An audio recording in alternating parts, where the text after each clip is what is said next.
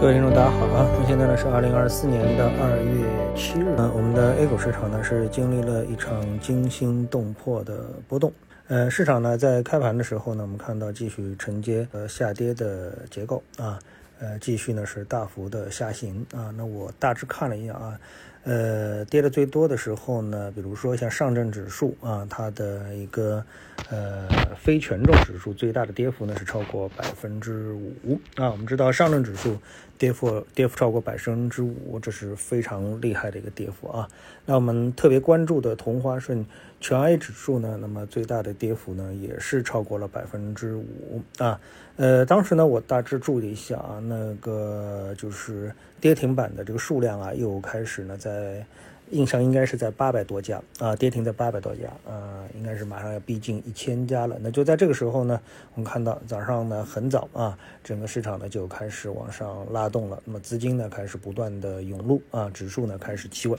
啊。能看到这个指数呢走的最好的一个指数呢是创业板指数啊，创业板指数在一开盘呢，这个资金呢就开始不断的涌入啊。尽管创业板的小盘股指数呢还是在往下走啊，最低的跌幅可能是超过七个百分点啊，但是随后呢，由于啊这个权重啊创业板权重指数的不断上行。呃，我们不知道是指数影响了心态呢，还是资金的涌入？那我们更愿意相信是后者啊，资金全面的涌入，那么总共呢带动了整体的一个市场不断的上行。最后呢，我们看到创业板指数啊，最高是涨幅是这个收盘啊，最高涨幅收盘是百分之六点七幺啊，然后呢，它的一个。呃，黄线啊，也就是它的非权重指数的涨幅呢，也是达到了百分之三点四，整个市场呢一下子呢进入到了相当啊这个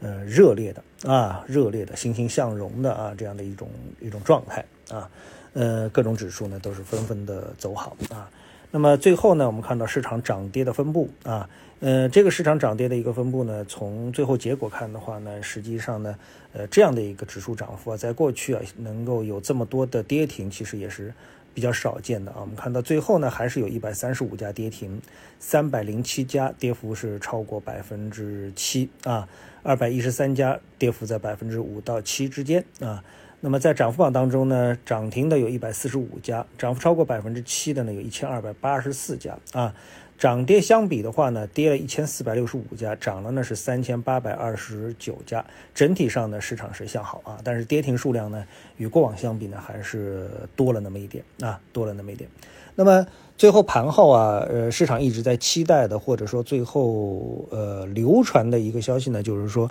平准基金啊，呃已经被批准啊。那么有五万亿的第一批有五万亿，第二批呢有十万亿，加在一起呢有十五万亿的平准基金将进入到 A 股市场啊，然后呢分五年逐步的退出啊，我觉得呢这个后面呢就有点画蛇添足啊，就是说你不能谈退出啊，退出的意思就是进来了肯定还要卖出去，还要出去。那如果说呃低进高出的话啊，低买高卖的话，那还是来挣二级市场的钱。那二级市场的钱啊，如果进来一个十五万亿的这么一个资金的体。量，即使它只是挣百分之十就出去，那也得一点五万亿啊！那对于这个二级市场来说的话呢，已经是我觉得是比较难以想象的、难以承受之重了啊！如果说这个十五万亿进来输个一点五万亿啊、三万亿，那对于二级市场来说可能还是一个利好啊！当然了，就目前整个的一个这证券市场的一个体量，我印象当中目前的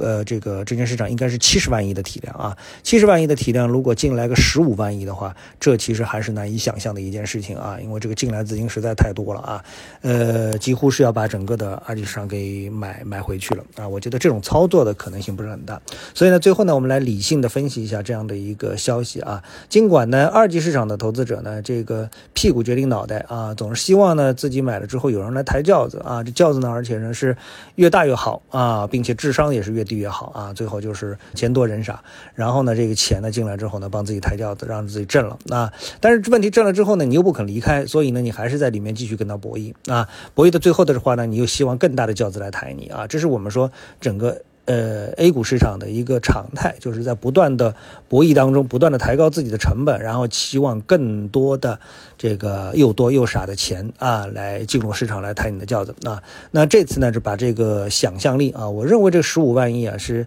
具有空前的想象力啊，呃，来进入到这个市场来给你抬轿子。其实呢，这次的市场呃，资金毫无疑问，国家队的资金是入场了啊，但是它的操作呢，还是可以说非常的有章法啊，章法。那么可以比较的呢，就是一五年啊，我们看到一五年啊，可以说是不论什么票都买，花了两万亿啊，什么票都买，最后是怎么退出的？呃，我们也不知道，反正无声无息的就退出了啊，就退出了。然后呢，这一次呢，如果说十五万亿的话呢，我觉得第一，这可能性确确实实不大啊。尽管市场的体量有所增加，那么两万亿比四万亿这可能性有。啊，有，但是也不大，因为毕竟这次的下跌啊，下跌的这个幅度啊，还远远没有达到二零一五年啊最疯狂的这样的一个时段啊，就是。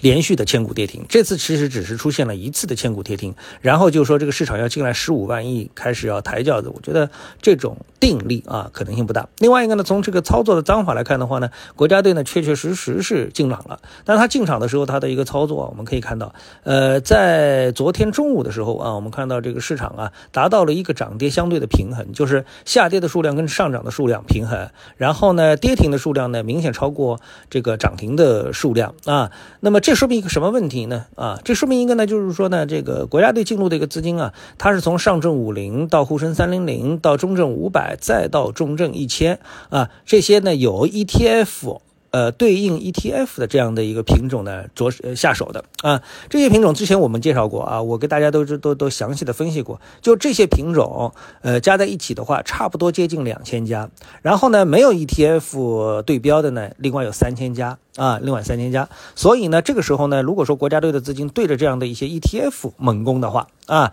就是直接买进 ETF，那么这些 ETF 呢，拿着钱之后呢，就被动的呢，在这个市场上进行配置，那么他们呢，只会去配置他们 ETF 所涵盖的股票，那也就是这两千只股票啊，这样的话呢，就造成了什么呢？就是呃，负的负。啊，这个撑死啊，富的这个这个富的撑死，穷的呢可能就是饿死啊。所以呢，这个在昨天中午的时候呢，整个的市场表现呢，应该说是充分的体现了呃这种资金入场的一个情况啊。那么到了下午，市场尽管在上涨，但是我们在想，就是国家对它的一个操作风格，它的一个入市风格，是不是真的发生改变了，就变成了什么都买呢？我觉得这种可能性不大啊，这种可能性不大。这就意味着啊，不管我们的市场里面的股票到底有没有投资价值，我们都假设他们全部都有这投资价值。然后呢，由国家出钱啊，那么把这些股票全部都进行一个回购。啊，那么这个时候这个钱到底是谁出的？钱从哪里来啊？十五万亿是不是背后意味着未来会出现更大的问题需要解决？就像我们说房地产市场，对吧？每次房地产市场下跌的时候，我们都不让它下跌，然后呢，不断的出这个利好的政策去刺激房地产市场，不断的上涨上涨。那么直到最后呢，尾大难掉，那么出现了像恒大这样的啊这个这个事件。所以呢，这种事情呢，我觉得的啊，这个呃还是有一点节制的啊，不至于呢会。这样的规模去这个应对市场，否则的话，那么后面的麻烦更大啊，后面的麻烦更大。所以呢，嗯，这个今天的一个市场的一个呃整个的一个资金的结构布局涨跌就显得非常的重要啊。如果说微盘股啊，微盘股其实呢。呃，万德它有一个微盘股指数啊，其实微盘股指数啊，在那个前两天就是千股跌停的时候，微盘股指数的跌幅达到了百分之十四啊，和上证五零啊等等之类的这个上涨的指数形形成了极端的对比。啊，极端的这个这个对比啊，所以呢，这个时候我们呢有机会的话呢，可以去关注一下这个指数啊。当然了，你去关注一下，像比如说国证两千啊，还有同花顺全 A 啊，大致也能看出市场啊它的一个布局的一个结构。但是呢，由于大部分股票都在上涨，这些指数可能就比较失真了。所以有机会呢，还是可以看一下啊万德的这个微盘股指数。所以呢，今天呢，呃，可以重点关注一下呃我们说的啊后三千只股票它的一个表现到底如何。那么这个才能说明呃。昨天所传的平准基金入场的这么一个消息，到底是真的还是假的啊？是不是传的像真的一样啊？好，谢谢各位收听，我们下次节目时间再见。